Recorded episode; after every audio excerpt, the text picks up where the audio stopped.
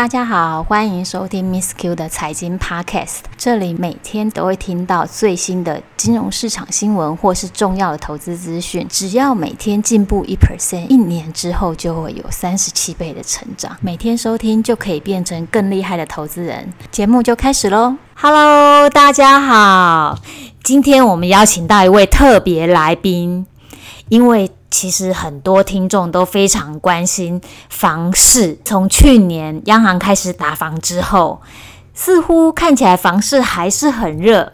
那今年呢？现在又发生了疫情了，所以很多很想买房子的朋友，或是投资不动产的朋友，都有写信来问 Miss Q 说：现在适不适合买房？要不要再观望一下？适不适合进场？今天很开心，我们邀请到一位在代销界有十年经验的代销哥，先来跟大家打个招呼。呃，各位 Miss Q 的听众朋友，大家好。那我是代销哥，在房地产这个业界，我已经有将近快十年的时间了。那因为我们都在第一线哦，每天接触客户，所以今天想跟大家分享我们第一线最真实的地产局势跟市场的温度。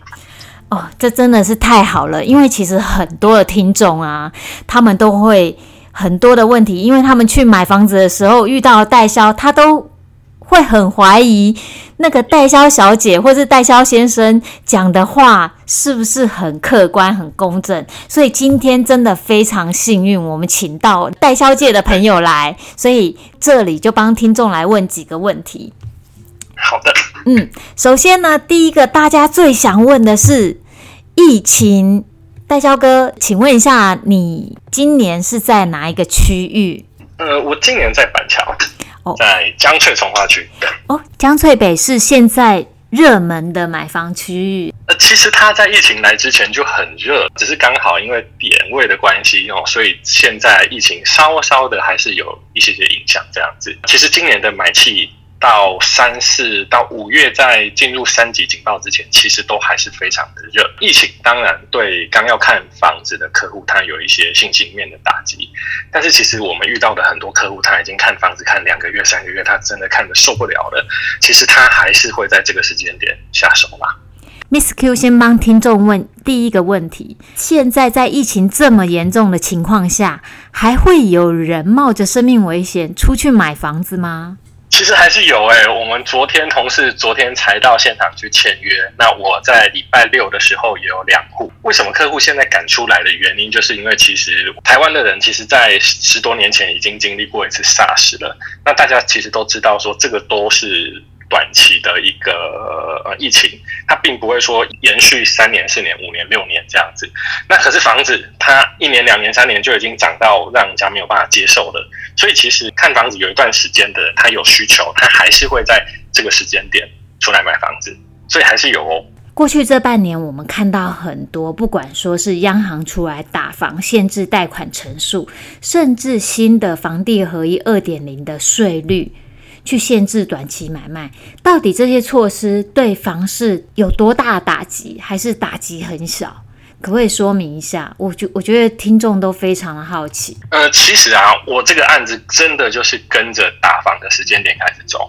去年大概九月、十月的时候，我们刚开始开案，其实那时候市场非常的热，很多的用热钱涌到台湾来，那美股有创新高。哦，台湾的房价咚咚咚咚开始往上走，大概在去年的下半年靠近年底的时候，政府就开始做的第一次打房的动作了。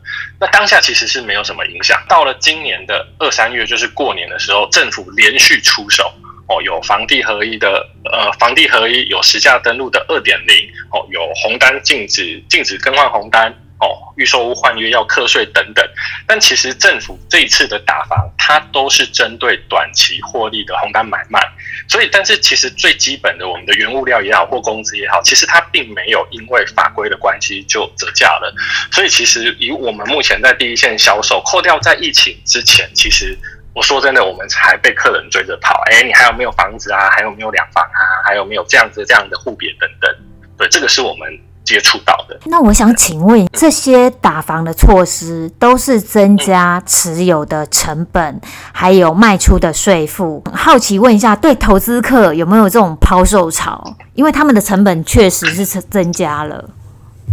呃，应该是这样讲，就是早期的投资客，他的持有成本希望越低越好的原因，是因为他会在很短的时间就把这个房子去做买卖。但是经过二零一三年、二零一五年一连串的打房，到现在的呃，不管是房地合一也好，其实它针对的都是短期进出。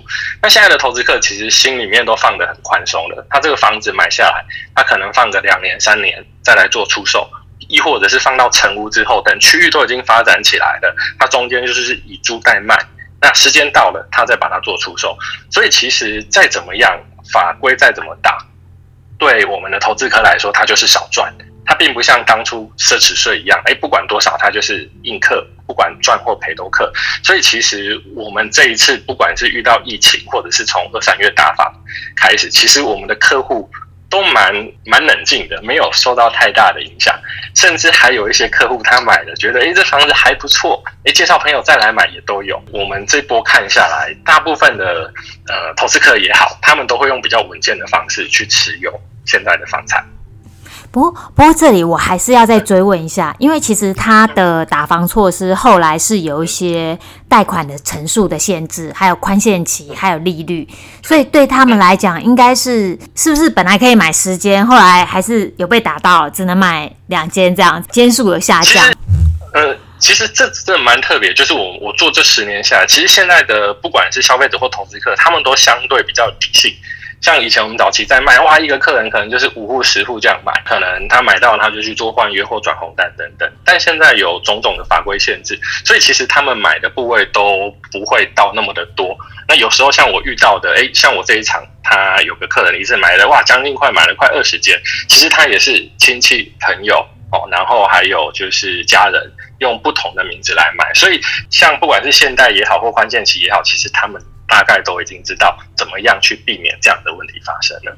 嗯，那接下来再帮听众问一个问题，这也是我自己的问题：到底预售屋的定价跟我实际要成交的价格，应该是要打几折？以我自己的经验好了，我一直觉得是八五折，可是后来这几年我就发现说，哈，还有不二价，其实。国外是不二价，在台湾不二价好奇怪。可是我发现真的有了建案，就是真的就是不二价，有的是早鸟不二价，各种价格都有。想问一下，真正的价格跟开价到底应该要打几折？这个哦，这个我简单的讲一下故事好了。因为其实早期啊，台湾的定价就是开价跟成交价有很大的落差。所以才会有一句话叫做“开价吓死人，成交笑死人”的怪现象。但在二零一三年的时候，我们的央行就是我们的彭总裁实施不动产交易资讯管制，所以其实现在建设公司不敢把价格开得太高，它折数开太高，做太高，哇，挑战某某某防线的时候，哇，那它就会被呃管制。所以其实现在建设公司尽量的会把开价跟成交价拉得比较接近。再来是现在的网络，其实真的非常非常的发达。诶，他买多少钱，另外一个人稍微做一点功课，马上就会知道了。所以现在早期的成交价大概开价的八五折、八四折都有。那现在的话呢，因为不敢把价格开得太高，所以我们尽量的就是把开价比成交价高零点五成，也就是九五折。所以像我我之前卖的案子，吼，在新北市的大型重划区，大部分就是九五，那有一些做不二价。那十几个案子都是九五折的状况下，那相对交易的速度就会加速，我不会像以前一样，哇，一个案子要谈很久很久这样子。不过，Miss Q 在这边补充一下，我不二价在北部比较多，或是九五折，或是知名的建商，我发现离开双北，好像折数就比较宽了。这个跟听众分享一下，再问一个问题：每次我们去接待中心，就发现也没有什么好的户别，有时候只剩下三楼、四楼，或是那种那种听起来很吉利的数字，六楼、八楼都 都没有了，只剩下那三楼啊、四楼、二楼啊、九楼啊，奇数的十一楼这种。其实这个真的就是语重心长的说，相见恨晚。因为其实好的户别啊，它都被早鸟也好，或是投资客哦，比方说你之前有跟我买过房子，那我在开新的案子的第一时间的前两天，我就会先跟你说，哎，我有一个案子还不错哦。那这样子的客户，因为熟悉度够，那他对市场行情也都有研究，他来的时间下的决定速度其实非常的快。那当然，以业务的角度来说，我一定是卖好卖的嘛。那先先把好卖的先卖给我熟悉的人也好，或者是相对比较好成交的。那一般的消费者其实他对金额比较大的房子，他会有很多的疑虑，他花的时间可能会比较长。那签约的时候，一本合约书可能要看三五个小时，哇，那这样子其实他花的时间就比较可惜了。好的户别就被前面的人买走了。所以现在最重要的，如果说您要买到好的户别，比较优惠的房子，一定要做足功课，下手要快，这样才可以挑到你比较喜欢的物业。最后再帮听众问最后一个问题。到底我是要先买两房以小换大，还是一次咬紧牙根直接冲三房？你这里有什么样的建议可以给我们听众？我因为我们自己每天在接触客人，我们天天会遇到这样的状况。其实我给消费者的建议就是说，要看你的区域。如果说你离市中心越近，代表你的交通环境跟生活机能都会比较好，那相对房价也会比较高。那在双北市，我建议，如果您的预算大概在一千五到一千六之间，我建议两房含车位是一个比较安全的呃价格带。那相对的，以后您要卖要换大都比较有机会。那如果说您在市中心一下就买到三房，可能都要一千八甚至到两千万，第一个负担相对的会比较大。第二个是中间，如果说，哎，我临时我的资金来源会有点压力的话，我比较高总价的房子其实是相对比较难变现的。但如果说是蛋白区，就相反哦。如果说是像在我们前卖过的青浦也好，三峡也好，单价比较低的区域，我建议您一次就买到三房，甚至买到更大。那这样子未来你要住的空间也够用，那也会比较好脱手。这是我们的实务经验。哦，所以就是说，其实会跑到一个比较远的地方，都是想要住比较大间的。他的需求是比较聚焦在三房四房。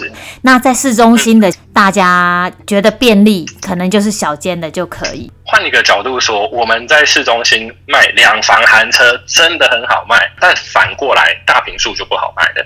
但是在比较远的区域会相反，反而是三十几平、四十几平，哇，一下就卖完了。